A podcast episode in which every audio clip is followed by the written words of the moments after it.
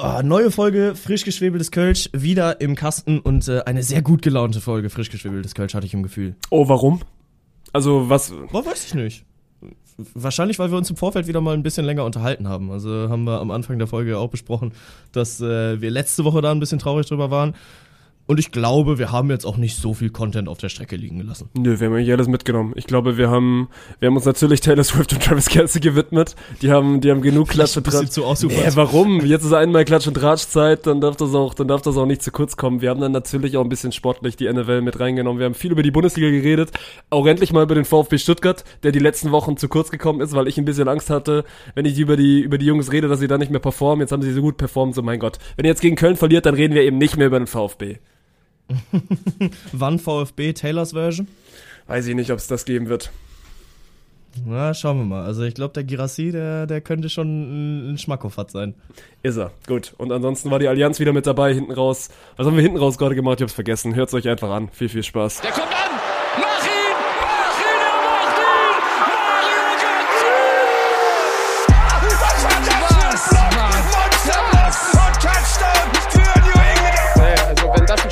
Weiß nicht, Digga. Soll der Cornflakes 10 gehen, aber noch Noch ein, noch ein, noch ein, noch ein, noch ein! Ratatatatata! großartig. Vettel ist Weltmeister 2-10.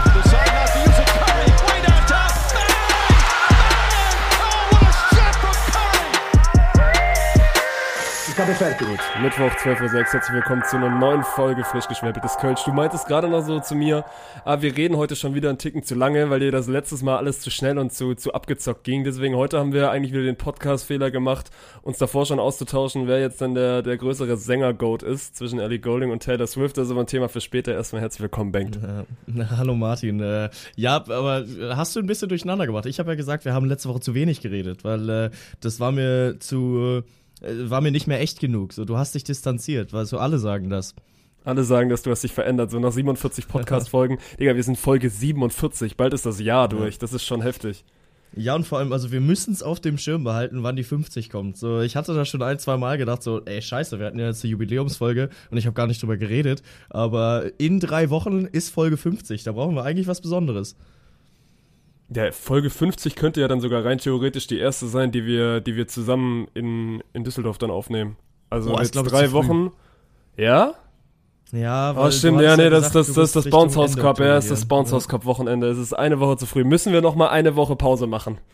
Ja, möglich, möglich. Wir gucken mal. Vielleicht äh, gibt's ja zwischendrin mal eine Woche, wo nichts passiert. Aber eigentlich auch nicht mehr, ne? Weil äh, alle Saisons sind jetzt losgegangen und überall passiert eigentlich irgendwas Geiles. Ich liebe selbst, es, ey. Und selbst die Länderspielpause wird jetzt wieder interessant mit Julian Nagelsmann auf der Bank. Ich liebe wirklich, ich liebe wirklich alles daran. Das beschreibt schon mein Wochenende ganz gut. Ich war Freitag auf dem Geburtstag und äh, hab dann Samstag ein bisschen durchgehangen und hab mir hab mir einfach den Bundesliga Samstag gegönnt und es gibt nichts geileres, Mann. Als irgendwann um, um also wir haben in Tübingen gepennt. Ich war dann irgendwann um drei wieder hier hier zu Hause bei mir in Stuttgart und dann äh, Sky angeschmissen und wirklich also Bundesliga gegeben. Dann äh, so ein bisschen das, das Topspiel nebenher laufen lassen, dann 18:30, 20:30 noch schön Schalke gegen Pauli geguckt und danach war mein Samstag dann einfach perfekt. Und nebenher ein Oh, bisschen ich- Tee getrunken. Ich muss halt sagen, Samstagabend hatte ich dann keinen Bock mehr auf Pauli gegen Schalke, weil ich hatte, oh, jetzt muss ich kurz überlegen, Samstag hatte ich auf jeden Fall auch ein bisschen Zeit, um Bundesliga zu gucken. Äh, Wir haben ja immer noch Hockeybetreuung im Hintergrund und äh, da war ich dann am Samstag ein bisschen mit beschäftigt. Ähm, hab mich dann auch aber hingesetzt, hab die zweite Hälfte vom, vom Samstagsspiel geguckt, äh, äh, von, von der Samstagskonferenz geguckt, aber dann abends dachte ich mir, boah, ey, nö, jetzt echt keinen Bock mehr. Und ich habe mich richtig getreatet. Das war wirklich schön, weil ich habe mir dann Samstagabend mal Zeit genommen, habe einen Film gemacht, äh, einen Film angemacht und mir geil Essen gekocht, weißt du, richtig Steak mit äh, Kroketten und äh, Rotkohl. War wirklich geil. Ich habe lange nicht mehr so gut für mich gekocht und äh, war, war eine schöne Experience. Also ich glaube, wir hatten beide einen schönen Samstag. Also so klingt das auch, so klingt das auch. Ja, nee, ich hatte, also ich, mich hättest du samstags auch zu nichts anderes mehr gebrauchen können. Ich bin auch während, also während dem 18.30-Spiel bin ich dann eingeschlafen kurz. Also ich habe es auch relativ gut getimt, weil Bulli-Konferenz geht ja immer so bis 17.30 Dann habe ich zwei Stunden auf der Couch gepennt, dann bin ich aufgewacht, habe so ein bisschen was gegessen und dann nochmal noch mal zweite Liga geguckt und dann auch irgendwie um, um 10 schlafen schlafen gegangen und Sonntag war dann auch wieder perfekt. Also Sonntag war ich dann wieder, konnte ich dann wieder performen, aber der Samstag, Samstag war mein Hängertag. Weil du gerade sagst, dass du, dass du Film geguckt hast, das ist bei mir ein emotionales Thema. Ich habe heute einen sehr, sehr emotionalen Tag. Ich habe gestern Serie beendet. Und äh, es Oh, ist welche? es ist wirklich, ich habe Ted Lasso durchgeguckt und es war sogar so schlimm, dass ich mir gedacht habe, ich habe diese letzte Folge zwei Tage vor mir hergeschoben, weil ich es nicht, weil ich es nicht beenden wollte, Mann. Ja, aber die letzte Folge nicht gucken ist halt auch keine Option, ne? Also, Nein, natürlich nicht. Hat, ich habe meine Freunde noch nicht verloren, aber ja, es ist halt so, als, als hättest du eine Freundschaft über ein paar Staffeln aufgebaut und äh, die Menschen die letzten Wochen und Monate richtig gut kennengelernt und wenn es dann vorbei ist, ist Kacke. So die letzte ist wirklich Serie, kacke. Ja, die letzte Serie, die wirklich gut war, die ich beendet habe, war Friends. Und das war halt auch scheiße. Weil da äh, erstmal habe ich überhaupt eine Ewigkeit gebraucht, bis ich Friends geschaut habe. Aber dann habe ich Friends für mich entdeckt und dann ist es halt ein neues Universum, ne? Weil wenn du dann die Möglichkeit hast, so eine wirklich gute Serie von vorne bis hinten nochmal einmal durchzugucken und die dann aber wieder vorbei ist und du weißt, okay, da kommt jetzt auf jeden Fall nichts mehr, weil die ist halt Ja. schon seit 23 Jahren in den Büchern. Ähm, dann ist es echt, echt heftig traurig. Und äh, man weiß auch, okay, da kommt jetzt einfach nichts mehr ran, weil die Serie ist in vielen Köpfen zu Recht eine der besten, die je gedreht wurde. Ja, vor allem bei Friends ist ja das Ding, wie, also wie viele Staffeln hat Friends? Da, also mit der, be- ich. wollte gerade sagen, da bringst du ja echt, also verbringst du ja echt super viel Zeit mit. Und ich habe Ted Lasso habe ich jetzt, also sind ja drei Staffeln, habe ich jetzt schon relativ flott dann auch, also jetzt weggeguckt in meinen Semesterferien, weil ich auch einfach Zeit hatte, weil ich es mir auch vorgenommen habe. Weil bei Ted Lasso, das finde ich, also ist ja quasi erstmal der Überwindung, die Staffel zu gucken, weil es ja nur auf Apple Plus läuft. Und du, Ja. also da muss ich jetzt erstmal, glaube ich, wie viel kostet das? 8 Euro im Monat, die du investieren musst, weil sie ja nicht irgendwie bei Netflix oder Amazon Prime eh schon drin ist. Und ich weiß nicht, weil ich, das habe ich glaube ich noch nie gemacht, dass ich mir extra für eine Serie irgendeinen Streaming-Anbieter gekauft habe oder dann irgendwie das. Früher hättest du dir ja irgendwie eine DVD geholt oder so, aber das habe ich ja. noch nie gemacht. Aber mir haben, also was heißt, mir haben viele. Mein Bruder meinte so, ey, du musst das jetzt mal gucken und ich dachte, ja gut, das habe ich mal Zeit und und dann dann tue ich mir das mal an so im positiven Sinn. Und das hat mich so gekriegt, das war war heftig. Ja, aber ich meine, drei Staffeln, da kriegst du es ja in ein, einem Monat hin. Und dann hast du quasi einmal 8 Euro ausgegeben und das schon wirklich okay. Ja, also du, ich, ich empfehle das auch wirklich jedem, dass das irgendwie, weil vor allem, also Apple Plus ist ja dann, ich habe das auch immer nicht verstanden, braucht man, also muss man ein Apple-Gerät haben, um am Ende auch Apple Plus zu gucken? Absolut keine Ahnung. Wirklich. Na gut, da sind äh, wir, sind also- wir die falschen Ansprechpartner. Bei, bei manchen Streaming-Anbietern bin ich auch einfach raus. So, ich hab meinen The Zone, ich hab meinen Sky und damit bin ich glücklich und ich bin froh, dass äh, Prime Video bei Amazon Prime mit drin ist, weil als Student kriegst du Prime halt hinterhergeschmissen. Ähm, und darüber hinaus kannst du mich aber auch jagen, weil ich finde dann auch, es wird zu viel. So, dann jetzt noch Paramount Plus Safe, und äh, bei RTL kannst du, also das finde ich wirklich scheiße. Also hier RTL, wenn ihr da in der Redaktion zuhört, es ist abgrundtief beschissen, dass du nicht mal mehr ein Spiel kostenlos gucken kannst, wenn du kein RTL Plus hast und wenn du halt einfach wie jeder normale Mensch inzwischen keinen Fernsehanschluss zu Hause mehr hast. Also, das ist halt wirklich grottenbeschissen. Deswegen, bin ich- also gehe ich ja schon, vor allem ich würde mir das RTL, RTL NFL-Ding gerne häufiger geben, weil ich ja eigentlich Ja. also von vor zwei Wochen mal angepriesen habe, dass ich das gar nicht so schlecht finde, die neue Besetzung. Aber halt ja auch, also wie gesagt, kein Fernseher mehr und, und dann ist ja The Zone quasi dein einziger Ausweg. Vor allem wir beide sind ja eigentlich noch relativ, also wir haben ja sporttechnisch eigentlich alles. Also Ja. wir haben wirklich die, die gesamte Palette, was ja nicht mehr normal ist und also für uns ist es noch rein theoretisch ein bisschen bezahlbar. Wenn du normale Preise zahlen würdest, dann wäre das, dann wäre es das auch nicht mehr. Und ansonsten war es das dann auch. Also ich habe auch noch Amazon Prime. Spotify ist bei uns gerade noch so ein Family-Ding, also dafür muss ich nicht zahlen. Und Ja. Netflix habe ich mittlerweile auch nicht mehr, seit die da hier diese Schranke für, für mehrere Accounts haben. Und ey, am Ende, du vermisst das auch nicht. So, du brauchst nicht diese 28 Streaming-Dienste. Ja. Ja, also RTL geht ja jetzt schon noch ein bisschen mehr die Schiene, dass die dann auch in die Sportwelt einsteigen. Und äh, da muss ich auch sagen, diese smoothe Transition ist denen schon gelungen, ne? Dass die am Anfang mal nur Nationalelf gezeigt haben, dann auch im, im Free TV. Aber haben sie jetzt nicht mehr, ne? Haben die, haben die Nationalelf Ja. jetzt verloren. An, an die Ja. Öffentlich-Rechtlichen wieder. Und äh, darüber dann aber auf die Europa League Schiene gegangen sind, die jetzt ja auch immer noch haben und dann jetzt NFL dazu bekommen haben, so wenn du dich halt für Football und Fußball interessierst, dann ist RTL inzwischen ein Player geworden, um den du nicht mehr zwingend drumherum kommst. Und da muss ich sagen, GG, das haben sie schon okay gemacht, aber dieser, dieser Zahlungszwang für was, was letztes Jahr halt noch bei, bei RAN NFL frei empfangbar war, zumindest halt mal ein Spiel, das finde ich schon ein bisschen scheiße. Und das finde ich auch sehr, sehr schade. Also ich meine, sie haben sich die Rechte äh, genug kosten lassen, von daher ist das auch in Ordnung. Aber ja, man ist halt was anderes gewöhnt und äh, es ist, ja, wie gesagt, einfach ein, bisschen schade. Ich bin auch mal gespannt. Ich glaube, nächstes Jahr geht's dann, also 2024 geht's dann wieder drum, wenn die, wenn die großen Bundesliga-Rechte für die nächsten fünf Jahre ausgeschrieben werden, wie Ja. sich das dann wieder, wieder alles verschiebt. Ob da dann, weil aktuell, also aktuell ist ja noch okay, mein Gott. Also so wie unser Modell, wie wir es fahren, ist das alles schon noch bezahlbar. Ich glaube nicht, dass wir nochmal irgendwann in den Luxus kommen werden, wo du, wo du alles bei einer Plattform hast. So wie damals, Ja. keine Ahnung, 2.10, wo, wo Sky oder damals auch Premiere quasi alles hatte. Und damals, das war Ja, immer, gut. hattest du, hattest du als Kind, hattest du Sky oder Premiere? Also in deiner Nein, Family? nein, nein, ja, weil nein, ich auch nein, nie. nein. Ich musste Meine immer rüber zum Nachbar, ich musste immer rüber, immer rüber zum Nachbar gehen, die hatten das und dann haben wir da immer VfB Ja. geguckt. Aber für mich war das früher auch immer utopisch.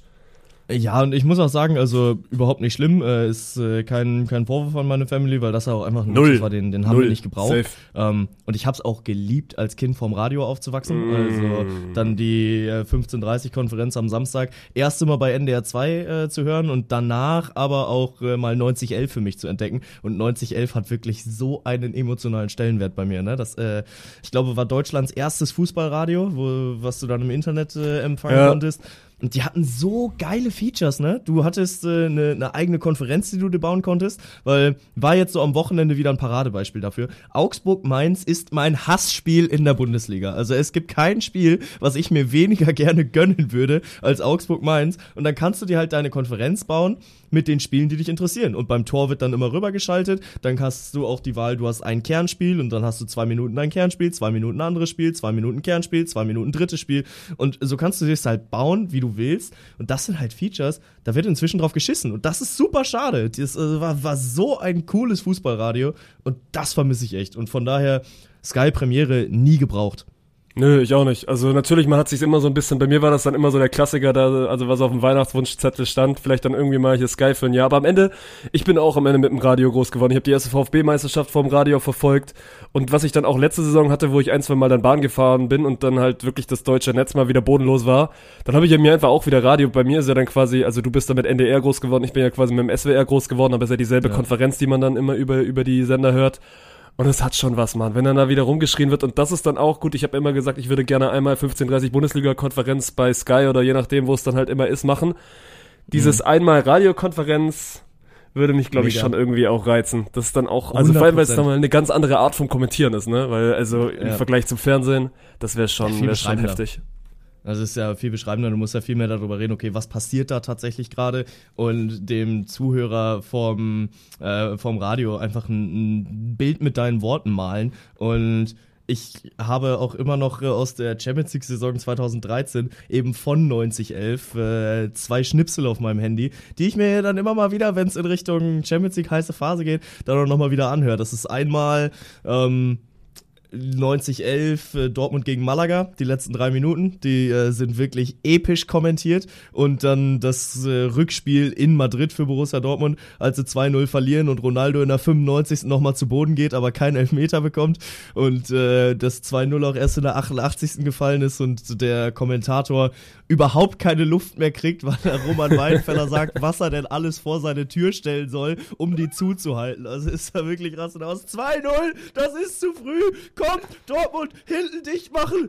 Tür zu, Jalousien runter, Gitter vor und dann noch so ein Holzklotz vorne vor, Schrank davor, Bett davor, Stuhl davor, alles davor, alles vernageln. So, redet eine Minute darüber, was man denn alles vor so eine Tür stellen kann. Und Einfach geil, einfach geil. Auch als ich äh, mein Sportjournalismusstudium angefangen habe, war ich äh, der festen Überzeugung, okay, mein Karriereziel ist es einmal zu schreien, Tor in Hannover. Aber äh, ja, so ist es halt dann auch irgendwie mit, äh, mit Fan-Dasein. Also ich glaube, jeder Sportjournalist, der irgendwie in den Beruf reingekommen ist, hat ja auch eine Affinität zu einem Verein und das ist ja auch gut. Muss aber ja. entsprechend, äh, ja, aber entsprechend äh, wirst du dann zu Recht ja auch äh, von solchen Vereinen ferngehalten, wenn du äh, dann selbst mal irgendwie da in so einer Richtung tätig bist. Aber mal schauen, mal schauen, was die, was die Zukunft noch so bringt. Apropos Fan da sein, ich habe eine Nachricht bekommen in meinen Insta-DMs äh, und mir wurde vorgeworfen, wir würden zu wenig über den VfB Stuttgart reden, weil, wenn schlecht läuft, das ist dann wieder hier irgendwie die, diese deutsche, deutsche Angewohnheit, man, man ist dann immer lieber gerne bei so Krisenzeiten dabei. Und äh, jetzt lass mich kurz einmal nachgucken. Mhm. Ähm, ich will den Namen auch sagen. Jonas, Ja. Jonas, Jonas meinte, Jonas meinte zu mir, ey, VfB ist gerade das Team der Stunde, ihr dürft gerne auch mal ein bisschen wieder mehr über deinen Lieblingsverein reden. Jonas, das machen wir sehr, sehr gerne.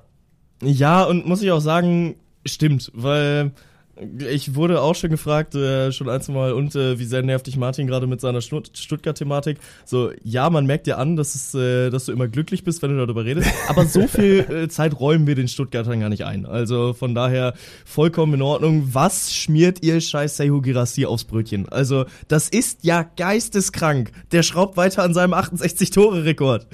Und ich hatte so Angst vor diesem Freitag, deswegen habe ich vielleicht davor auch im Podcast immer noch nicht so viel drüber geredet, weil das war eigentlich, es wäre das klassische Darmstadt-Spiel gewesen. Du kommst perfekt in die Saison rein und dann kommt Darmstadt, die irgendwie bis dahin noch nie so wirklich was gewonnen haben und, und stibitzen dir dann irgendwie Punkte und das sah ja auch relativ früh danach raus, weil du, weil du früh mit 0-1 in Rückstand gehst, aber dann, ich sag's jedes Mal, ich habe am Freitag, wie gesagt, wir waren auf dem Geburtstag und ich habe es mit, mit alten Schulfreunden geguckt und mit einem davon habe ich auch echt wirklich schon viel beim VfB durchgemacht, also mit dem früher immer im Stadion gewesen.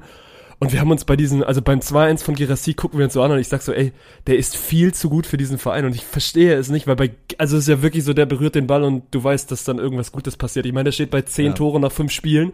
Vor allem auch die Art und Weise, wie er Tore macht, ist ja, das ist jetzt ja nicht irgendwie hier der Mario Gomez Classic von früher, der halt immer richtig steht und dann irgendwie den Fuß hinhält, sondern also der ist ja wirklich verfickt nochmal gut. Und jetzt ist irgendwie, glaube ich, gestern ist rausgekommen, dass er eine Ausstiegsklausel im nächsten Sommer für 20 Millionen hat. Will ich gar nichts von wissen. Ist mir scheißegal. Aua. Ja, natürlich Aua. ist es Aua, aber rein theoretisch hätten den Vereine auch schon diesen Sommer für 15 Millionen hören, also holen können.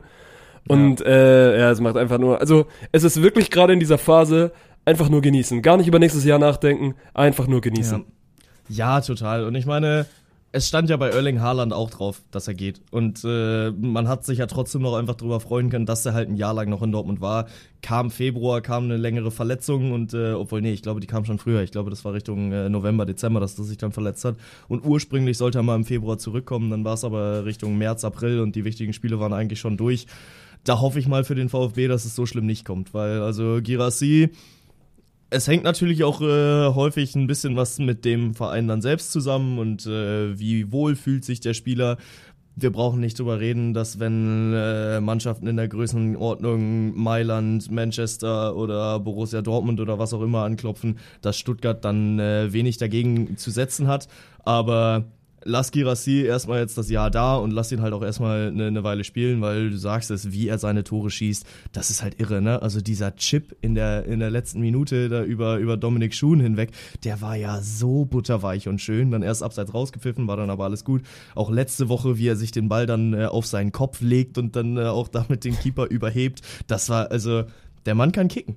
Ja, und also natürlich reden alle über Girassi, aber was, was noch viel heftiger eigentlich ist, das ist dieselbe Truppe wie, wie letztes Jahr und da haben sie Releg- Relegation gegen den HSV gespielt. Du verlierst eigentlich drei Leistungsträger, äh, weil dir, weil dir gehen ja quasi Endo, dir gehen Mavropanos und dir gehen Sosa weg und das auch noch kurz vor Transferschluss und du denkst dir so, äh, das hat letztes Jahr schon nicht geklappt. Und dann kriegst du das, ich weiß nicht, was die gemacht haben. Natürlich, das Anfangsprogramm, da sagen jetzt auch viele, das ist super dankbar und dann geht's im Fußball natürlich auch irgendwie viel um Flow. Und wenn du die ersten Spiele gewinnst, dann spielt sich dann auch die nächsten einfach leichter. So, das ist keine, keine große Weisheit. Aber diese Art und Weise, wie, wie der VfB gerade Spiele gewinnt, so guck mal, du schießt fünf Tore gegen Bochum, du schießt fünf Tore gegen Freiburg, du schießt drei gegen Mainz und schießt natürlich jetzt auch drei gegen Darmstadt, wo du, wenn es gut läuft, auch vier, fünf, sechs schießen hättest können. Also das ist offensiv so ein Hurra-Fußball, gepaart dann aber auch mit einer defensiven Stabilität. So, wir haben eine Doppelsechs mit Stiller und Karasor, die kennt aktuell die halbe Liga noch nicht. Äh, das wird sich auch irgendwann bald ändern, weil die sind so solide und machen einfach so wenig Fehler und das macht, also ihr, du, du merkst es gerade schon wieder, es macht in dem in der Zeit gerade so viel Spaß, einfach diesen Fußball zu gucken und umso umso trauriger ist, dass ich nicht ins Stadion komme. Ich werde es auch jetzt am Wochenende nicht schaffen, nach Köln zu fahren, weil ich wie gesagt auf dem Vasen bin. Aber mein Gott, man, man genießt es trotzdem gerade einfach Stuttgart-Fan zu sein. Und das ist, das ist wirklich was Besonderes. Ja, und das musst du ja auch genießen dürfen, weil, also ich meine, wir sind halt Fans von Vereinen, wo die guten Zeiten rar gesät sind und äh, deswegen muss man die dann auch äh, mal in vollen Zügen genießen dürfen. Aber ich muss auch sagen, klar, Girassi ist der Shining Star in der Offensive, aber da stehen ja auch noch drei, vier Jungs dahinter, die eine sehr, sehr variable Offensive äh, auch äh, ja, bereitstellen mit Enzo Mio. Du hast einen Chris Führig, du hast einen Silas, der auch wieder sehr, sehr gut aufspielt. Er wollte Ähm, alle, also die spielen alle so ja. viel besser als letztes Jahr. Ja, ja, und äh, da merkst du halt einfach den Bock aufs, auf den Verein und äh, den Bock auf dieses Projekt und das halt so eine, ja, so eine Phase gerade auch beflügeln kann. Und äh, muss ich sagen, GG VfB, das äh, sieht schon sehr gut aus. Aber also wir müssen auch mal über die, diese Defensivreihe reden, weil Sagadu ist jetzt in seinem zweiten Jahr bei Stuttgart, richtig? Oh, zweites oder sogar vielleicht sogar schon drittes. Aber gefühlt ist es dann Ja, okay. trotzdem das erste. Also das erste richtige Jahr, weil Zagadou war ja schon in Dortmund eigentlich ein guter. Oder wo viele Ja. gesagt haben, ey, das ist hier so Rotdiamant, aber leider irgendwie, ja, der Körper macht oft, häu- häufig nicht mit. Und aktuell kriegt das wirklich alles zusammen. Also klar, Eigentor jetzt gegen Darmstadt, das ist super unglücklich. Und er hat auch, bei Zagadou ist wirklich immer so, der ist zwischen Himmel und Hölle. Der hat so einen komischen Moment in jedem Spiel mit dabei, wo er entweder irgendwie so kurz, also kurz am Platzverweis rumwandelt oder irgendwie einen Elfmeter provoziert. Aber ansonsten ist auch, ist auch das eigentlich Kategorie viel zu gut für den Verein. Weil Zagadou ist ja dann auch, wenn er, wenn er gesund bleibt, dann ist das auch einer für, für die europäischen Top-Ligen. Und du kannst ja, also, du, du sprichst über Zagadou, du kannst genau dasselbe über Hiroki Ito sagen, der jetzt, glaube ich, 22 ist Ja. und der wird auch in drei, vier Jahren safe irgendwie Premier League oder sowas spielen. Und das hattest du einfach ewig nicht. Ja, ist äh, so alt wie ich, der ist 24, aber ja, klar, Ja. also grundsätzlich, also auch ein, ein Zagadou war ja bei Dortmund lange der, der Junge, der, der Talentierte, war glaube ich so eine, eine Garde mit Manuel Akanji, hat es dann aber nicht geschafft, sich durchzusetzen, auch 24 Jahre jung und äh, mein Herz gehört natürlich Waldemar Anton, also wo hat der Kicken gelernt? Mann. Selbstverständlich in Hannover ähm, und bei uns hat er es nicht geschafft, sich zum Abwehrchef durchzuringen. Also war dann so ein bisschen das Thema, er hat mal die, die Kapitänsbinde bekommen und sie schien ihm dann halt einfach ein bisschen zu groß zu sein. Also mit dem Druck ist er nicht, äh, ist er nicht vernünftig umgegangen, hat dann äh, zwei bis drei sehr unerklärliche Fehler gemacht und dann hat Stuttgart halt in der Bundesliga angeklopft und äh, da, wo war Anton gesagt, ja, muss ich jetzt hin? Und in Stuttgart hat er sich aber entwickelt. So, der geht voran, der, der treibt diese Abwehr, ist ja jetzt auch einer der ältesten mit 27, ähm, aber ist, ist Verantwortungsträger und äh, hält hinten die Kette zusammen. Ich muss auch sagen, also dicken Respekt davor und da hat die, äh, die Mannschaftsführung, die Vereinsführung auf jeden Fall äh, ordentlich was richtig gemacht in der, in der Zusammenstellung. Und haben dann im zweiten Shot auch ordentlich was richtig gemacht mit, also was die, was die Trainerbesetzung angeht, weil da musst du ja auch immer gucken, wo kommst du her? Du kommst von Bruno Labbadia, der glaube ich, also ich habe die Zahlen gar nicht mehr im Kopf. Ich glaube, er macht zehn Spiele, gewinnt eins irgendwie mit Ach und Krach und ist aber halt Ja. so, also es hat einfach nicht gepasst. Und das haben schon viele im Vorhinein gesagt und äh, musste sich auch diese, diese Weinspitze viel anhören, von der ich immer noch nicht, nicht der größte Fan bin, aber dann Ey, Hoeneß war ein absolutes Dark Horse, der hat in Hoffenheim so semi funktioniert und hatte dann auch lange schon keinen Job mehr, aber was der mit dieser Truppe gemacht hat, ist, ist unfassbar und deswegen, also mal gucken, wie lange es noch so geht. Jetzt Wochenende ist Köln dran, die haben auch noch kein Spiel gewonnen. Es wird, es wird auch irgendwann mal, irgendwann mal gut sein. Die werden auch mal wieder ein Spiel verlieren und trotzdem äh, fühle ich mich sehr, sehr wohl in dieser Saison mit allem, was der VfB da macht. Ja, also gegen Köln, da kann man ja auch schon dann einfach mal so einen Fünferpack von Gerassi prophezeien, ne? Weit weg ist er davon im Moment auf jeden Fall nicht, aber ja, mal sehen. Äh, der FC kämpft sehr mit sich selbst, kämpft sehr mit äh, Problemen von außen. Ähm, war ein bisschen abzusehen, weil also letzte Saison haben sie overperformt, da waren sie ein bisschen über ihrem eigenen Leistungslevel und jetzt dieses Jahr hat sie alles ein bisschen eingeholt. Also stand ja lange diese Transfersperre darüber, äh, dann sollte der Hollerbach kommen, hat dann aber in letzter Sekunde dann doch noch irgendwie abgesagt, weil äh, Union war es, glaube ich, dann angeklopft hat und äh, dann, ja, sollte der Transfer nicht zustande kommen, Steffen Baumgart hat sich sehr enttäuscht darüber gezeigt, aber irgendwie hat man sich dann doch zu lange drauf verlassen und jetzt keinen wirklichen Angriff mehr vorne drin, beziehungsweise keine, keine wirklich schlagkräftige Truppe und der FC hat wirklich zu kämpfen gerade. Also sind, glaube ich, auf Rang 16 jetzt unterwegs. Am Wochenende gegen äh, Werder Bremen noch mit 1 in Führung gegangen durch natürlich uns Davy, äh, Bundes-Davy, Selke for Germany 2024. Ähm, ja, aber mal schauen. Also das kann, kann in zwei Richtungen ausgehen. Also entweder wird das ein richtig ekelhaftes 0 zu 0 am Wochenende oder Girassi schießt halt aus dem Stadion. Ich würde, ich würde letzteres nehmen. Aber so viel war, also wenn wir jetzt einmal auf die, auf die, auf die ganze Bundesliga gucken, so viel war auch nicht los am Wochenende. Also du hast Köln angesprochen, das war so ein bisschen das Duell der beiden, die, die bis dahin noch nie so wirklich aus dem Tritt gekommen sind. Bremen, Bremen macht es besser. Wir müssen einmal kurz Union machen, dann können wir, können wir die Champions League Reise, Ja. glaube ich, auch noch, auch noch abhaken, weil die Mittwoch in, in Madrid gespielt haben, vor den Augen von Kim Behrens, die es bei Union auf den Instagram-Kanal geschafft hat. Das war ein ganz geiles Video, wo, wo Kevin, Kevin Behrens, ja quasi der Bruder von ihr, am Ende von, von dieser Madri, oh, was ist das richtige Adjektiv? Madrilenischen. madrilenischen Ordnerin getröstet wird und dann siehst du Kim da hinten, wie sie, wie sie vorne auf der Tribüne ist. Es muss auch geil für die gewesen sein. So einfach ihr Bruder Ja, spielt in safe. Bernabeu und du, du bist dabei, wenn, wenn dein Bruder das erste Mal Champions League spielt. Da ein gutes Spiel gemacht in, in Madrid und dann jetzt am Wochenende gegen, gegen Hoffenheim so ein bisschen die Quittung bekommen und Da, also ich will jetzt nichts überdramatisieren, aber aktuell ist einfach die Phase, Union war auch in der letzten Saison schon nicht so, dass sie die Gegner da immer hergespielt haben. Da hatten sie einfach dann auch immer viel Spielglück. Das haben sie aktuell gerade nicht. Und dann ist, dann ist das auch einfach keine, keine Übertruppe so. Dann ist das am Ende immer noch ein, ein guter Bundesligist, der aber natürlich wie, wie der FC, wie du gerade gesagt hast, letztes Jahr einfach auch overperformed hat. Und die äh, treten jetzt gerade so ein bisschen kürzer. Und trotzdem ist das, also eine, wenn, wenn der VfB gerade eine heftige Zeit durchmacht, ich will gar nicht wissen, wie sich Union Berlin-Fans gerade fühlen. Ja, und vor allem Union ja noch relativ gut in die Saison reingestartet, jetzt dann mal vier Spiele in Serie verloren. Das ist halt eine Phase, die gehört zu Union Berlin dazu. Und das ist eine Phase, die hat die letzten vier Jahre irgendwie gefehlt. Und äh, deswegen hat Union diesen Aufschwung halt auch erlebt.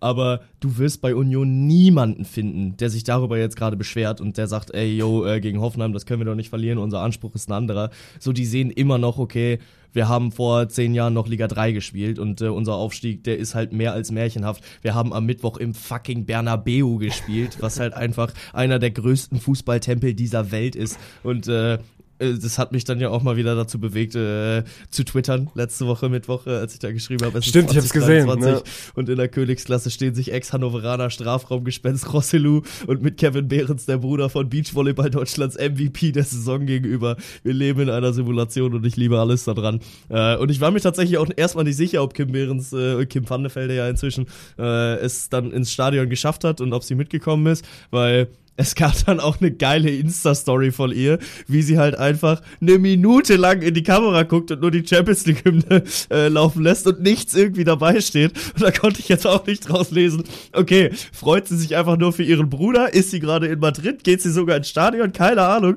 Und dann gab's halt dieses Ordner-Video und im Hintergrund habe ich sie da dann da rumstapfen sehen und habe ihr dann auch geschrieben, ich so, yo, ich habe dich gespottet und äh, kam dann auch nur ein Emoji zurück.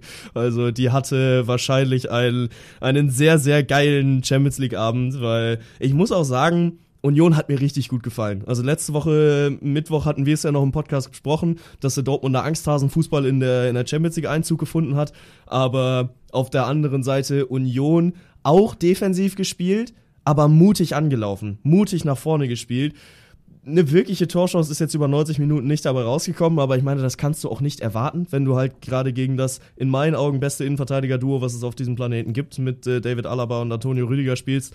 Ähm, trotzdem hat es Union Berlin sehr vernünftig gemacht und äh, sie haben über ihren Möglichkeiten gespielt, dass es dann gerade Jude Bellingham sein muss, der in der 95. per Seitfallzieher von der Grundlinie beziehungsweise direkt von, von der Torlinie äh, das Ding dann noch reindrückt. Ärgerlich, Geschenkt. aber auch geschenkt. da ist es ist egal. So die Punkte holst du nicht gegen Real Madrid, auch wenn der Punkt natürlich gut getan hätte. Da sind noch zwei andere Kaliber in der Gruppe. Wenn wir mal schauen, wo es für Union hingehen soll, dann sind das die Gegner, gegen die Union dann auch punkten muss. Aber am Ende des Tages geiles Spiel im Bernabeu gemacht und äh, das ist eigentlich schon alles, was du aus Union, Union Berlin Perspektive über dieses Spiel sagen musst.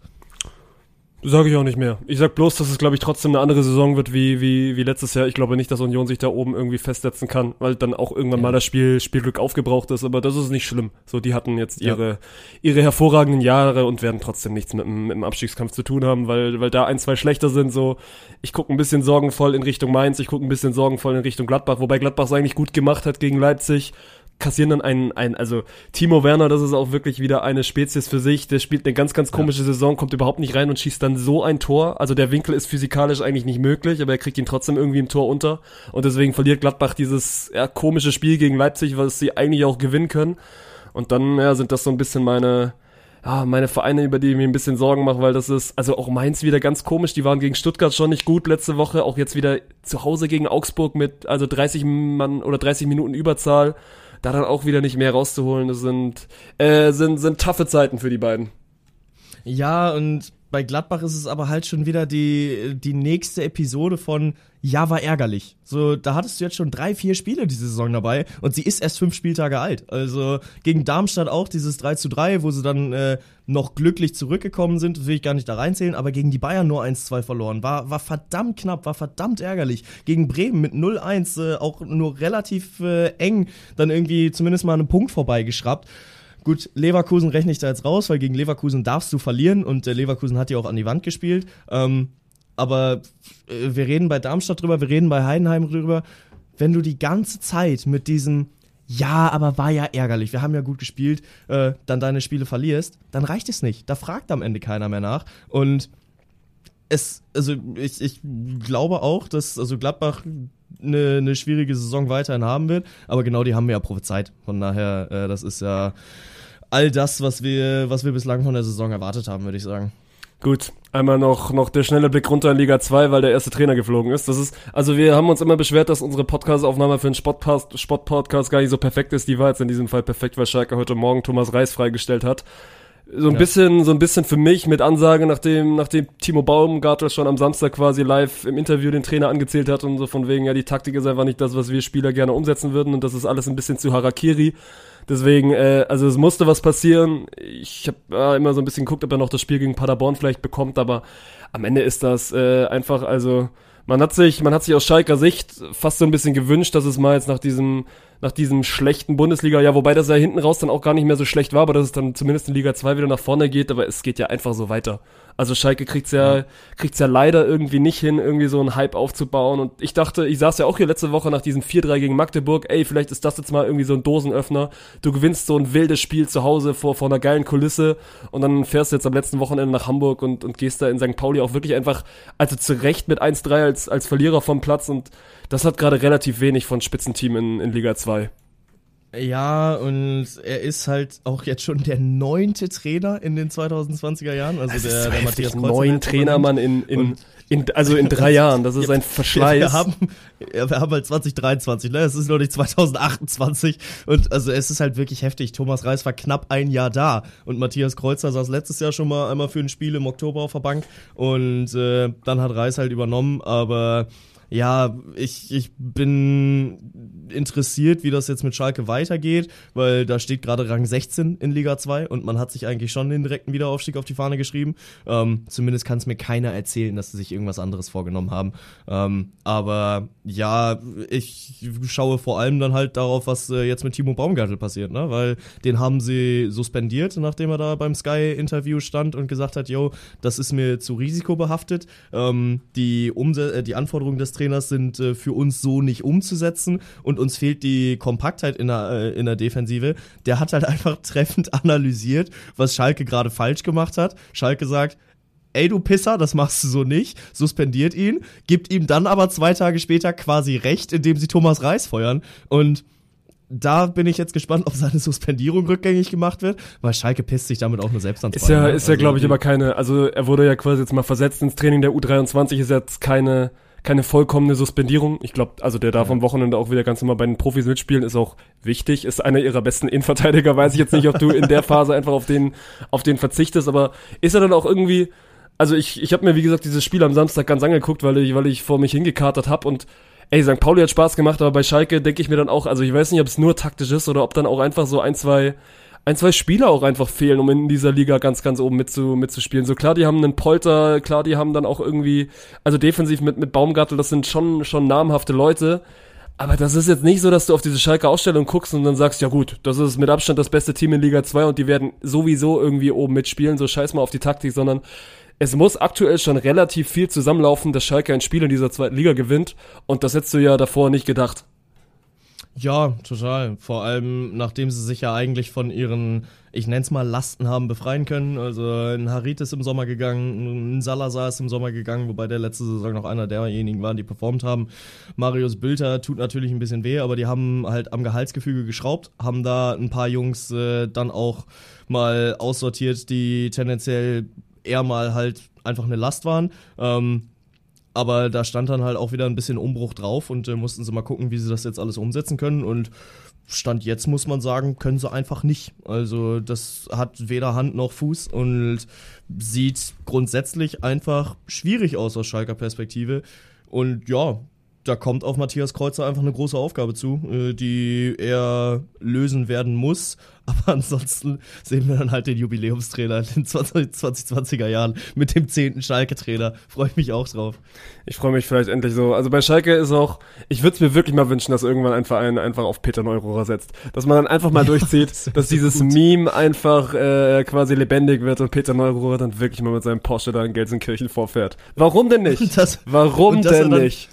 Und ganz ehrlich, dann laden wir ihn in diesen Podcast ein und dann wird er hier wahrscheinlich auch wieder erzählen, dass er vor irgendeiner Kurve stand und sich in die Hose gekackt hat. Das ist wirklich, dieser Mann ist so eine Meme-Legende, ne? Ich lieb's absolut, aber äh, ja, ein gewisser Porsche, äh, den hätte ich gerne auch von der DFB-Zentrale gesehen. Also Peter Neururer, der muss zurückkommen. Wir brauchen Peter. Wir brauchen, wir brauchen Peter. Gut, äh, minimaler Zweitliga-Abriss. Der HSV macht mal wieder HSV-Sachen, verliert nach Elversberg natürlich auch gegen Osnabrück, obwohl man davor eigentlich wieder eine hervorragende Zweitligasaison spielt. Äh, die Hertha gewinnt in allerletzter Sekunde in Kiel, nachdem, also mit zwei Elfmetern in den letzten zwei Minuten, von denen sie einen verschießen, den zweiten dann reinmachen. Und jetzt hast du 60 Sekunden Zeit, noch einmal kurz über Hannover 96 zu philosophieren und dann reden wir über Travis. Kelsey und, und Taylor Swift. Wir sind da, wir sind so real. Äh, gab am Sonntag, wie angekündigt, das äh, absolute Spitzenduell zwischen 96 und Düsseldorf. Und dann gehen wir sogar 1 zu 0 in Führung. Und dann ist für einen kurzen Moment Hannover 96 Spitzenreiter der zweiten Bundesliga. Düsseldorf kommt dann zum Ausgleich. Äh, Ich äh, hatte leider keine Chance, das Spiel zu sehen, weil ich äh, meinen Rettungsschwimmer machen musste. Ich kann nicht schwimmen. So, so. Ähm, und äh, ja, aber Düsseldorf behauptet sich halt ganz oben.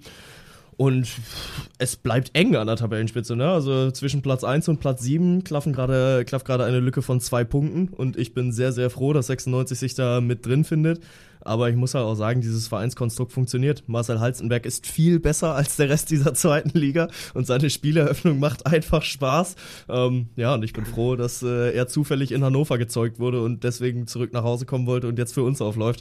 Weil, ja, 96 das äh, sieht schon sehr vernünftig aus, was wir da diese Saison zusammentreiben. Aber wenn wir gerade bei Düsseldorf sind, bevor wir vom Fußball zum Football schauen, ähm, äh, müssen wir gerade einmal kurz zum Paddel rüber gucken, weil äh, hier in Düsseldorf wird gerade tatsächlich das allererste Mal. Das ist die, wildeste Transition wirklich wieder in Podcast-History. Ja, schon. Kannst du, willst du mir jetzt erzählen, dass wir von der Bundesliga springen jetzt zum Paddel, um dann über Travis Kelce und Taylor Swift zu reden? Aber gut, dann mach noch einmal kurz Äh, Paddel. Ja. Nee, das Ding ist halt, wir haben gerade die, die äh, World Paddle Tour zu Gast in Düsseldorf und äh, das ist ganz geil, weil die Weltelite treibt sich halt hier rum. Deutschland ist die, die 20. Nation der Welt, die die World Paddle Tour hostet und zeigt halt einfach nur diesen Aufschwung dieser Sportart und das ist ganz geil. Ähm, man muss aber auch äh, einfach sehen, dass äh, Deutschland da noch ein bisschen weiter weg ist von der Weltspitze. Es gab ein paar Wildcards und äh, da treten jetzt gerade natürlich auch unsere Superstars äh, Matthias Wunder und Johannes Lindmeier mit an. Wir haben äh, auch noch zwei, drei andere deutsche Teams, die mit drin sind. Aber das viel geilere ist ja, dass es im, im Paddel ja auch eine Bundesliga gibt. Ich habe das Bundesliga-System ehrlich gesagt noch nicht ganz verstanden, aber ist auch egal, weil der TC Weiden aus Köln ist das absolute Nonplusultra ähm, im Paddel und äh, die haben jetzt gerade die Vorrunde gespielt, der TC Weiden gewinnt und dann posten sie ein Siegerfoto und das ist wirklich geisteskrank, weil die haben einfach Deutschlands Top 6 Paddelspieler bei sich im Verein zu Hause beheimatet und äh, freuen sich dann auf Instagram damit, dass sie äh, ja dann halt diese Vorrunde in der Bundesliga äh, gewonnen haben. Du hast da halt einen äh, Matthias Wunner, einen Johannes Lindmeier, du hast einen Vincent Jülich, einen Daniel Link, einen Chris Böhnke, einen Nick Merten, der ein absolut aufstrebendes Talent ist, die Zukunft im deutschen Paddel und äh, mit Jonas Messerschmidt, glaube ich, einen der, der allerersten Nationalspieler und dann posten die ein Siegesfoto, dass sie sagen, ja, wir haben ja alle 3-0 weggemacht, wo ich mir dann auch denke, so, yo, wenn du halt mit den Avengers Schlammcatchen gegen Drittklässler machst, dann kannst du dich freuen, dass du gewinnst. Aber auf der anderen Seite ist es halt auch einfach das scheiß beste Team und ich habe noch nie, wirklich noch nie ein so unfaires Sportmatchup gesehen, wie äh, in dieser, in dieser Paddel-Szene. Und Dirk hier von Spontent sagte dann auch so, ich glaube, es gab noch nie eine größere Diskrepanz zwischen Sportleistungsleveln als bei diesem Paddel, äh, in dieser Paddel-Bundesliga. Ähm, selbst Bayern Peak, so als sie dann 2013 alles in Grund und Boden gespielt haben, das Triple gewonnen haben, waren nicht so weit weg vom Rest der Bundesliga wie der TC Weiden vom Rest äh, in Paddeldeutschland. Der TC Weiden kauft Paddel Deutschland kaputt so. Und dann seid ihr doch, ihr seid doch hier wieder verantwortlich für eure Scheißstimmung, weil ihr einfach viel zu gut seid. Ist gut. Bengt redet mittlerweile jetzt am liebsten in diesem Podcast. Also, du redest lieber über Paddel als über Hannover 96. Ich habe alles geschafft. Wenn du nachher noch nur drei Minuten von Formel 1 machst, dann bin ich wirklich sehr, sehr glücklich mit dieser Episode. Ja, schauen wir mal, schauen wir mal, was das wird. Aber äh, wir haben uns über Musikgoats unterhalten. Und äh, wer ist dein persönlicher Musikgoat? In den letzten zwei Tagen auf jeden Fall Taylor Swift. Ich bin, ich bin halber Swifty geworden. Ja, zu Recht auch. Also ich glaube, ich bin so kurz davor, dass du nächstes Jahr mit mir nach Gelsenkirchen kommst zum Taylor Swift-Konzert.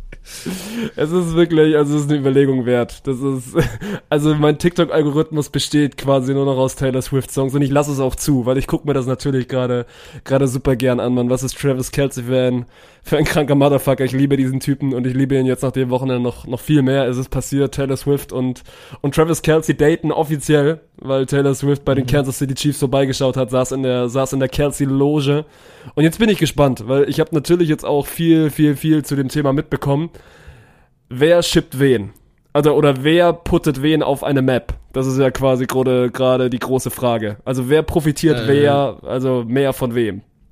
Habe ich eine sehr klare Meinung zu. Taylor Swift packt Travis Kelsey. Ja, aber so mit Abstand, Mann. Der, also, sorry an alle Footballfans unter euch, aber Taylor Swift ist ja mal ein so viel größeres Ding als Travis Kelsey. Also ich glaube, nach letztem Wochenende haben die Kansas City Chiefs so ungefähr einen Fanzuwachs von einer Milliarde. Also das ist ja wirklich der absolute Wahnsinn. Ähm, selbst die NFL äh, ändert kurz ihre Bio zu NFL in Klammern Taylors Version. Und äh, deswegen finde ich auch, diese Woche steht äh, frisch geschwebeltes Kölsche im, im Sinne von Taylors Version. Also das ist äh, halt einfach auch wirklich heftig, was da für ein Hype ausgelöst wird. Patrick Mahomes stellt sich dann nach dem Spiel hin und sagt, ja, also ich hatte schon Druck, ne? Ich habe gesehen, Taylor Swift ist da und dann wusste ich, ich muss den Ball irgendwie zu Travis bringen. Vor allem auch diese Fusion, weil du bringst ja wirklich, du bringst ja wirklich Welten zueinander. Weil diese, Ja. ich würde jetzt mal sagen, der klassische Taylor Swift-Fan, der nicht Ben Kunkel heißt und gerade dann auch eher weiblich ist, und das hat jetzt nicht irgendwie mit, mit Geschlechterstereotypen zu tun, der ist noch nicht so tief drin in der NFL, aber so, du nimmst ja dann wirklich, du nimmst ja wirklich eine riesen Fangruppe oder eine riesen Zielgruppe und fusionierst sie mit einer anderen riesigen Zielgruppe und die NFL macht das, als, als würde sie den ganzen Tag nichts anderes machen, sondern da kannst du dann auch, du kannst viel falsch machen bei dem Thema. Ich finde, die NFL macht sehr, sehr viel richtig. Du spielst das auf allen Kanälen, Ja. du spielst es natürlich auch in einer, also in einer Intensität, dass du jeden Tag da wirklich fünf, sechs, sieben Videos bringst. Natürlich können es Leute sagen, sie sind davon genervt und es geht nicht mehr nur um den Sport, aber es ist perfekt inszeniert und, und ich liebe alles daran. Ich glaube, die NFL hat nur einen einzigen Fehler gemacht. Und der Fehler war es, zwei Tage vorher Usher als Super Bowl Halftime Act. Aber zu- Taylor wollte nicht. Taylor wollte ja nicht. Also anscheinend Ja. wollte, weil, Ja, ja. weil sie zu der Zeit eh schon auf Tour ist. Ansonsten natürlich, natürlich es wäre, das wäre Peak Performance. Du, du announced quasi nach diesem Wochenende Taylor Swift für den Super Bowl 2024, wo natürlich die Chiefs dann auch spielen werden. Nee, ja. das Ding ist, ich glaube, sie ist äh, in, in Japan zu der Zeit und das ist halt schon ein weiter Weg. Also da musst du einmal um den ganzen Globus rum. Äh, deswegen, äh, ja, wäre das dahingehend natürlich auch äh, nur wenig nachhaltig tragbar. Aber ich hätte es schon ganz gerne gesehen, wie sie dann im Travis Kelsey-Trikot auf der Bühne steht und sich den Hass vom anderen Team einsammelt. Ähm, ja, aber nichtsdestotrotz war das natürlich ein, ein super witziges Wochenende und gefühlt niemand hat halt über Ascher gesprochen, der dann in der Halbzeit auftritt. Und die NFL ändert sogar ihr, ihr Titelbild auf der, auf der Twitter-Seite für einen Musikartist. Und es ist nicht Usher, sondern es ist halt Taylor Swift, die neben Travis Kelceys Mom sitzt, um dieses Spiel zu gucken. Erste Frage, ist eine Taylor Swift nervös, wenn sie Eltern kennenlernt? Zweite Frage, gibt es ein besseres Szenario, um sich das erste Mal mit Eltern zu treffen, als in der VIP-Loge und äh, dann das Spiel von, von Kelceys Moms Sohn zu sehen? Ist ja die Frage, weil viele sagen, es gibt ja auch einige, die sagen, ja gut, das geht wahrscheinlich schon, schon eine ganze Weile länger. Geil, Mann, wir sind in diesem Podcast jetzt so bei Klatsch und Tratsch angekommen, aber ich liebe alles daran. Ja. Es gibt ja schon viele, die sagen, dass die sich alle schon ein bisschen länger kennen und dass jetzt halt das erste Mal offiziell gemacht worden ist. Ich glaube nicht. Ich glaube wirklich, dass das das erste, das erste Aufeinandertreffen war, und dass, dass Taylor dann einfach jetzt mal gesagt hat, ja gut, weil Travis Kelsey hat's ja, der hat ja auch einen Podcast mit seinem, mit seinem Bruder Jason Kelsey, der by the way auch ein unfassbar guter Footballspieler ist, bei den Philadelphia Ja. Eagles ja Center spielt und das war ja die Storyline letztes Jahr, dass die beiden sich im Super Bowl getroffen haben. Auf jeden Fall, ich glaube wirklich, dass, weil Travis in deren Podcast oder natürlich auch öffentlich immer wieder gesagt hat, dass er ein riesen Taylor-Fan ist und da auch schon so ein bisschen, also auf Flirt-Basis rangegangen ist und ich, also ich kenne Taylor Swift jetzt nicht, aber ich schätze wirklich so ein, dass das halt irgendwie so ein, so ein Ding war, so gut, ey, ich habe jetzt Zeit, ich bin eh irgendwie da, so why not? Lass halt einfach mal machen und ich Ja. finde Travis auch schon irgendwie cool und sich dann da mit, mit Donna, Donna Kerz, also der Mom von den beiden, in, in die Lounge zu setzen und dann einfach auch eine gute Zeit zu haben. Also natürlich weiß Taylor Swift, dass eine Million Kameras auf sie gerichtet sind, aber sie performt halt auch, ne? Also sie performt natürlich auch Ja. in dieser Loge, macht da ihre kleine eigene Show und ich glaube, das ist, also ich schätze Taylor Swift als relativ empathisch ein. Ich glaube auch die Mom von den Kerzeys ist relativ cool, deswegen ich glaube, die werden sich da beide eine gute Zeit gemacht haben. Ja, also für alle, die die ganze Story nicht mitbekommen haben, weil ich bin ehrlich, ich habe äh, jetzt auch am, am Wochenende das allererste Mal überhaupt davon gehört, dass äh, Taylor und Travis sich angeblich wohl daten sollen. Ähm, und dann wurde es halt ja aber auch relativ schnell bestätigt. Dann holen wir euch doch noch mal einmal für die ganze Aber mach Story kurz- ab. mach Travis kurz Fassung. Ja, Travis Kelsey geht zum Taylor Swift Konzert, bastelt ihr ein Freundschaftsarmband mit äh, seiner Nummer drauf. Taylor Swift will es erstmal nicht haben, bekommt danach aber trotzdem Wind davon, äh, besorgt sich seine Nummer, weil sind wir ehrlich, Taylor Swift könnte sich die Nummer vom Papst besorgen, wenn sie Bock drauf hätte. Ähm, und äh, ja, datet ihn dann, trifft ihn das erste Mal ein bisschen im Geheimen in New York und dann äh, ja, haben sie es dann jetzt auch äh, in Kansas City ein bisschen offizieller und öffentlicher gemacht. Sie steigt danach in sein Getaway-Car ein und äh, ridet mit ihm im Cabrio davon in den, in den Sonnenuntergang. Das war, war schon ein bisschen süß. Ich freue mich schon sehr auf das A, Liebeslied, äh, was Taylor Swift für Travis Kelsey schreibt und B, das Breakup-Lied, was äh, Taylor Swift dann äh, hassvoll über Travis Kelsey schreiben wird, weil sind wir ehrlich, es wird passieren und vom Most Loved Football Player aller Zeiten mit Travis Kelsey ganz, ganz schnell zum Most Hated Football Player aller Zeiten, weil wenn du dir den Hass der Swift Nation auf dich ziehst, dann wirst du den Hass der Swift Nation spüren. Aber sie sind ja zumindest, also bis zu diesem Zeitpunkt, sie sind halt das, das Power-Couple der Welt, ne? Also nenn, nenn mir, nenn mir ein heftiges Couple. Also das gibt's ja nicht. Vor allem, also ich habe da natürlich auch, es gibt, also Leute sagen, Taylor Swift wäre der, der, der berühmteste Mensch auf diesem Planeten. Da habe ich dann auch schon mal kurz geschmunzelt. Da dachte ich so, okay, schwierig. Oh, wer, ist, wer ist berühmter? Äh, Taylor Swift oder Cristiano Ronaldo? Ja, Cristiano Ronaldo und Messi by far. Also dafür ist dann auch einfach, also wirklich by far. Das ist, ist not even close. Für mich ich ist Taylor. Swift auch nicht der, der größte Musiker unserer Zeit. Für mich ist, habe ich ja schon mal gesagt, für mich ist das Justin Bieber. Ja, ist vielleicht nochmal ein Thema für wann anders, weil wir haben äh, schon wirklich sehr, sehr viel Klatsch und Tratsch äh, damit reingebracht. Und äh, es war ja auch noch ein bisschen Football, der aber auch äh, wirklich gut anzuschauen war jetzt am Wochenende. Ähm, komm, wir bleiben in unserem Ding drin. Jeder sucht sich ein, zwei Spiele raus und äh, du darfst anfangen.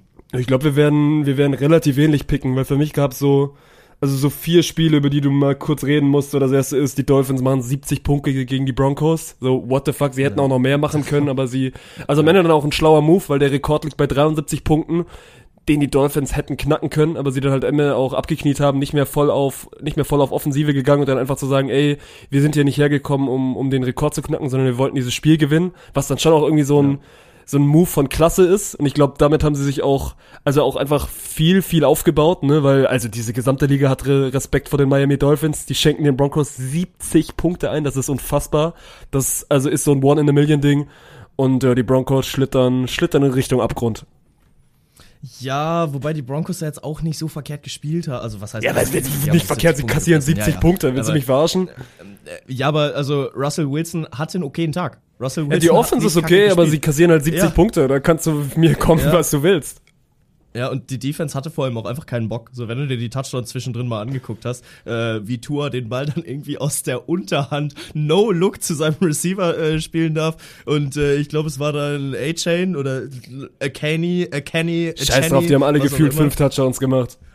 Äh, ja, ja, genau. Und der, also die, die durften halt einfach durchmarschieren. So, die Broncos Defense hatte einfach keinen Bock mehr. Du hättest da auch wirklich einfach, äh, ja, ein College-Team hinstellen können und die hätten dann wahrscheinlich in Quarter 3 noch ein bisschen ambitionierter verteidigt, weil die Jungs waren wirklich gebrochen. Also, die waren halt wirklich einfach auch, die waren schon traurig, wenn sie als Defense wieder aufs Zu Recht, Feld mussten, weil sie wussten, okay, wir fangen uns wieder ein. Die wurden einfach seziert und das ist dann auch okay. Also es ist nicht okay, dass du dich dann so heftig aufgibst, aber dann, die wussten auch relativ schnell, dass sie heute dieses, dieses Spiel nicht gewinnen werden. Komm, du darfst, du willst eh über die Packers reden. Das war, war auch wild. Ja, natürlich, natürlich. Also Green Bay Packers liegen äh, nach drei Vierteln mit 0 zu 17 zurück und äh, so ein Comeback hat es in den letzten 30 Jahren erst dreimal gegeben für die Green Bay Packers. Das letzte Mal 2018, weil äh, ja in Viertel Nummer drei, äh, Viertel Nummer vier drehen wir dann tatsächlich auf.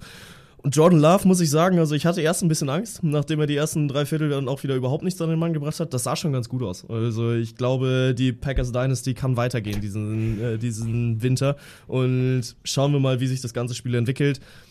So klar, die Saints, die musst du dann in dem Moment auch schlagen, eigentlich. Und dass du dann 0-17 hinten liegst, das äh, gibt dir dann schon zu denken. Aber es ist halt quasi das äh, Spiel von letzter Woche einmal umgedreht. Ne? Da hatten wir ja die Falcons zu Gast und da haben wir 24-12 im letzten Viertel geführt und äh, werden dann einmal komplett an der Nase rumgeführt. Und äh, dieses, dieses Wochenende haben wir es dann auch geschafft, das Ding wieder zurückzudrehen. Und ich muss halt sagen, war gut und war wichtig, dass äh, die Packers da dann auch moralisch zeigen, okay, wir sind selbst in der Lage, das, äh, das hinzukriegen. Wird trotzdem nicht reichen für irgendwas Großes in dieser Saison. Aber gut, ich lasse euch, ich lasse euch euren Spaß. Mal gucken, mal gucken, wie lange das noch gut geht. Wo ich mir dann schon wieder die Augen gerieben habe, war, als die, als die Cardinals gegen die Cowboys gewinnen, so. Die Dallas Cowboys bis dahin wirklich so das heiße Team in dieser Saison gewinnen ihre ersten beiden Spiele, spielen Ja. dann gegen die beiden, also gegen das Team, das bis dato noch überhaupt nichts gerissen hat, gegen die Cardinals, so. Ich glaube, es gibt ja immer in Amerika davor diese Statistiken, wenn die Experten einmal tippen. Die Statistik war 12 zu 0 für die Cowboys. Nicht einer hat irgendeinen Cent auf die Cardinals ge gesetzt. Und die gewinnen das am Ende 28, 26 zu Hause und die Cowboys machen wirklich so, also den Eindruck, phasenweise, als ob sie noch nie Football gespielt hätten. Ja, ja, das äh, hat schon ein bisschen wehgetan. Äh, hat genauso wehgetan für die Vikings am Ende, dass sie das Spiel gegen die Chargers dann mit 28, 24, glaube ich, verlieren. Auch da wieder sehr, sehr wildes Spiel. Viele Führungswechsel und das letzte Mal dann acht Minuten vor Ende.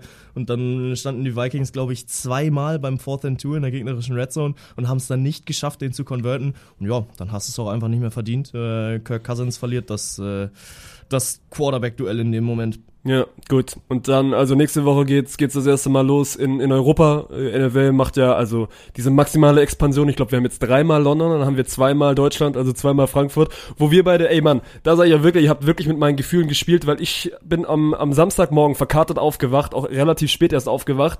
Mach das erste, was ich halt am Morgen mache, ich gehe erstmal auf Twitter und guck so, was in der Nacht passiert ist. Und meine Twitter-Timeline ist voll davon, dass anscheinend wieder Tickets für die Deutschlandspiele released worden sind und auch wirklich viele geschrieben haben, dass sie was bekommen haben. Ich dir sofort erstmal geschrieben, mich irgendwie in eine Warteschlange eingewählt und dann glaube ich auf Platz 4000 rausgekommen und dann so ein bisschen, ja, einfach gehofft, vielleicht gibt's ja wirklich noch ein, zwei Tickets, die wir hätten, hätten abgreifen können, dann aber leider enttäuscht worden sind. Aber da wurde wirklich mit meinen Gefühlen gespielt, weil ich kurz wieder dachte, ey, vielleicht gibt's ja doch noch einen Ausweg, da irgendwie, da irgendwie, ey, vor allem auch geile Matchups zu sehen dann in Frankfurt. Ja. Und ich muss auch sagen, so ich habe mich eigentlich schon längst damit abgefunden, dass äh, ich zu diesen Spielen nicht hinfahren werde. Und dann aus dem Nichts schreibst du mir und plötzlich war halt Hoffnung da. Und Ja. das ist das Schlimmste. so wenn du halt kurz wirklich in den Glauben gelassen wirst, ey, da könnte wirklich was gehen, weil also ich habe Playstations bekommen, wo ich auf Wartelistenplatz 11.500 war. Also die PS5, das, das ist auch so geisteskrank, ne, wenn man sich das schon wieder überlegt, dass du dich in Warteschlange eintragen musst, um eine Playstation 5 kaufen zu dürfen. Ähm, ja, und deswegen dachte ich, boah, Wartelistenplatz 5000 bei mir, das ist gar nicht mal so unrealistisch, aber ja, sollte am Ende dann nicht klappen. Ist auch okay, ist auch okay. Aber äh, ich würde mal sagen, wir werden uns diese, diesen Winter nochmal wieder eine, eine Sportnacht machen und äh, diesmal dann auch wirklich äh, in Richtung NBA gucken. Du sagst Und, wieder, wir haben äh, das noch nie gemacht, ne? Also wir, das ist so ein Ja, Ding, doch, was einmal wir haben wir es probiert. Ja gut, ist wirklich glorreich, glorreich schiefgegangen, weil das NBA-Spiel, was wir da geguckt haben, wirklich bodenlos war. Aber vielleicht, ja gut. Wir kriegen das mal hin, dass wir es durchziehen und dann auch einen, uns einen guten Plan machen und dann, Ja. dann, dann mal auch wirklich die, die Nacht zum Tag machen, wie man so, so, so schön ja. sagt. Oh, toll. Endlich wieder 15 sein, ey. Drei Liter Energy Drink aus einer, aus einer Plastik-PET-Flasche reinknallen. Richtig Bock drauf. Apropos die Nacht zum Tag machen. Bist du jemand, der, also eigentlich bist du so jemand, der für die Formel 1 um 6 Uhr morgens aufsteht? Hast du, hast du durchgezogen am Wochenende oder war es Ja. dir, das ist, kannst du mir nicht erzählen. Bist du Aber liebe ich. Ja, aber warum? Du weißt Ja, doch ja, schon total. vorher, wie das Rennen ausgeht und an dem Wochenende wusstest du wirklich, wie das Rennen ausgeht. Boah, aber es war trotzdem gar nicht so kacke. Also das Ding ist, ich liebe es, wenn sonntags morgens geraced wird und äh, Rennstart war ja 7 Uhr morgens, weil dann stelle ich mir einen Wecker auf 6.55 Uhr. Äh, Leinwand habe ich dann am Tag vorher schon runtergefahren und ich kann ja aus meinem Bett auf meine 3 Meter Leinwand gucken. Ähm, und dann mache ich halt das Rennen an. Wenn der Start dann durch ist, dann penne ich halt noch ein bisschen und äh, es ist ein geiler Morgen. Also weißt du, das hat für mich äh, wie früher Cartoons gucken Vibes, wo du dann äh, um sonntags morgens um sechs aufgestanden bist und äh, damals halt auch noch Fernseh gucken konntest, weil Mama und Papa berechtigterweise so früh nicht aufstehen wollten, aber das dann halt mal die Zeit war, wo dir keiner auf den Sack gegangen ist, wenn du zu lange Fernsehen geguckt hast. Und ähm, genauso fühlt sich äh, für mich halt einfach an, wenn ich mir sonntags früh einen Wecker stelle und einfach mal eine Runde zocke, einfach mal eine Runde Formel 1 gucke. Das, das ist voll entspannt, das ist mega gut. Also wirklich Dinge, die niemand sagt, Sonntagmorgens um sieben ist voll entspannt, Formel 1 zu gucken. Aber gut. Äh, Doch, ich, natürlich. Ich lass dir das, ich lass dir das. Und hat sich gelohnt, weil ich habe obviously nicht geguckt. Ja, es, es war ein wildes Rennen auf jeden Fall. Also natürlich die, die Pflicht vor der Kür. Max Verstappen gewinnt das Ding. Red Bull wird, äh, äh, wird Konstrukteursweltmeister, obwohl Sergio Perez nicht einen Punkt in diesem Rennen wieder dazu beisteuert. Aber äh, Max Verstappen schafft es halt alleine, Mercedes und äh, Ferrari und wie sie alle heißen, outzuscoren. Und äh, ja, bin ich mal gespannt, ob das dafür sorgen wird, dass äh, Sergio Perez trotzdem noch in sein Cockpit äh, rein darf nächste Saison, weil äh, das steht immer noch so ein bisschen drüber. Darf er, darf er nicht. Äh, Ralf Schumacher ist als äh, Formel 1 Experte sehr, sehr überzeugt davon, dass äh, trotz Vertrag es nicht darauf hinauslaufen wird, dass Sergio Perez nächste Saison im Red Bull po äh, Cockpit sitzen wird. Der hatte aber auch ein absolutes Horrorrennen. Also erstmal wirklich Grottenstart, kommt überhaupt nicht weg, wird dann, glaube ich, von Hamilton und Sainz komplett ins, äh, ins, ins Sandwich genommen, fährt sich dabei den Frontflügel kaputt, muss an die, an die Box ran, äh, also gibt erst eine Safety-Car-Phase, dann geht er erst in der zweiten Runde rein, holt sich einen neuen Frontflügel, hat auf dem neuen Frontflügel gar kein Gefühl fürs Auto, dann verbremst er sich und rauscht geradeaus in Kevin Magnussen rein, spielt er wirklich einfach heftig Bumpercar, so fühle ich mich, wenn ich in irgendeiner Formel 1 Online-Session bin und gegen irgendwelche absoluten Vollpros spiele und dann irgendwann halt einfach nur noch auf Abschluss bestätigt gehe.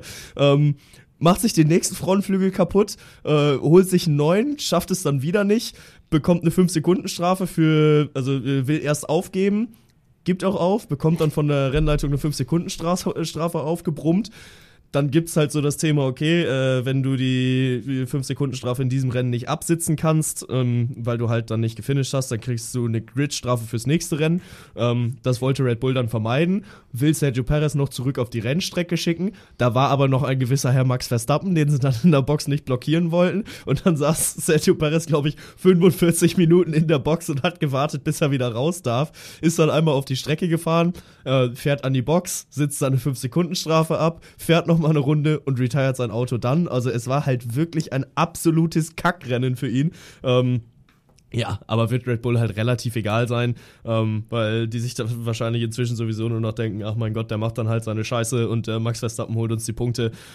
Ja, und das, äh, er wird halt mit Abstand Weltmeister, ist, äh, also kann jetzt, glaube ich, auch in zwei Wochen in Katar dann sich schon zum, zum Champion krönen.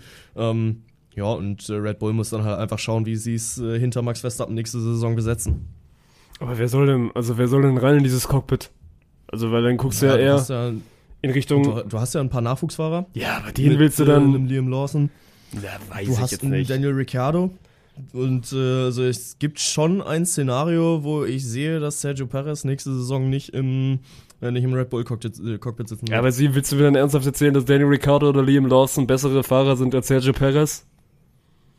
Wird sich zeigen. Also, Ja, so wie keiner diese Welt. Saison macht, äh, bewirbt er sich auf jeden Fall nicht nochmal für, einen- für einen Stammplatz im, im Red Bull Cockpit. Brauchen sie auch einfach nicht, weil sie, weil sie auch mit, mit Verstappen alleine gut genug sind. Das ist, äh, ist Das die traurige Wahrheit. Änderung. Das wäre wirklich also Alle die. dürfen mit zwei fahren, außer Red Bull muss nur, Red Bull darf alleine fahren. Red Bull muss mit Verstappen irgendwie durchgehen und sie würden trotzdem gewinnen. Natürlich würden sie trotzdem natürlich. gewinnen. Ja, weil sie einfach, So passiert's doch weil sie die Besten sind. Kennst du dieses TikTok, du kennst es hoffentlich, ne? Wenn du irgendwie so sagst, ey, meine Mom ist in zwei Minuten nach, in, ist in meinen, in zwei Minuten wieder zu Hause, so wir haben nur zwei Minuten und dann kommt so dieses Max Verstappen. und dann mit dieser eine Minute zehn Zeit. Ja, das ist wirklich gut, ey. Aber also, ich muss auch sagen, hatte ich dir letztes Mal geschrieben, Sascha Roos ist ja deutscher Formel 1 Kommentator und ich liebe es, wenn er bei anderen Sportarten unterwegs ist, ne? So, ich hatte dir letztes geschrieben, hä, der Sascha Roos hat jetzt gerade hier für, für den MSC, äh, also im Hockey kommentiert, hat Hockey-Bundesliga kommentiert und du so, ja, ja, macht er schon seit Jahren. Aber wirklich, ich höre einfach trotzdem immer die ganze Zeit nur seine Formel 1 Ausrasterstimme. Ähm, ich glaube, bei Sky darf er auch immer mal DFB-Pokal kommentieren in der ersten Runde, wenn es halt 400 Spiele gibt und die nicht genug Kommentatoren haben. Und Sascha Roos dann wirklich in perfekter Formel 1-Manier. Und Alfonso Davis über die linke Seite kann er da vorbeiziehen. Ja, Max Verstappen, äh, Harry Kane.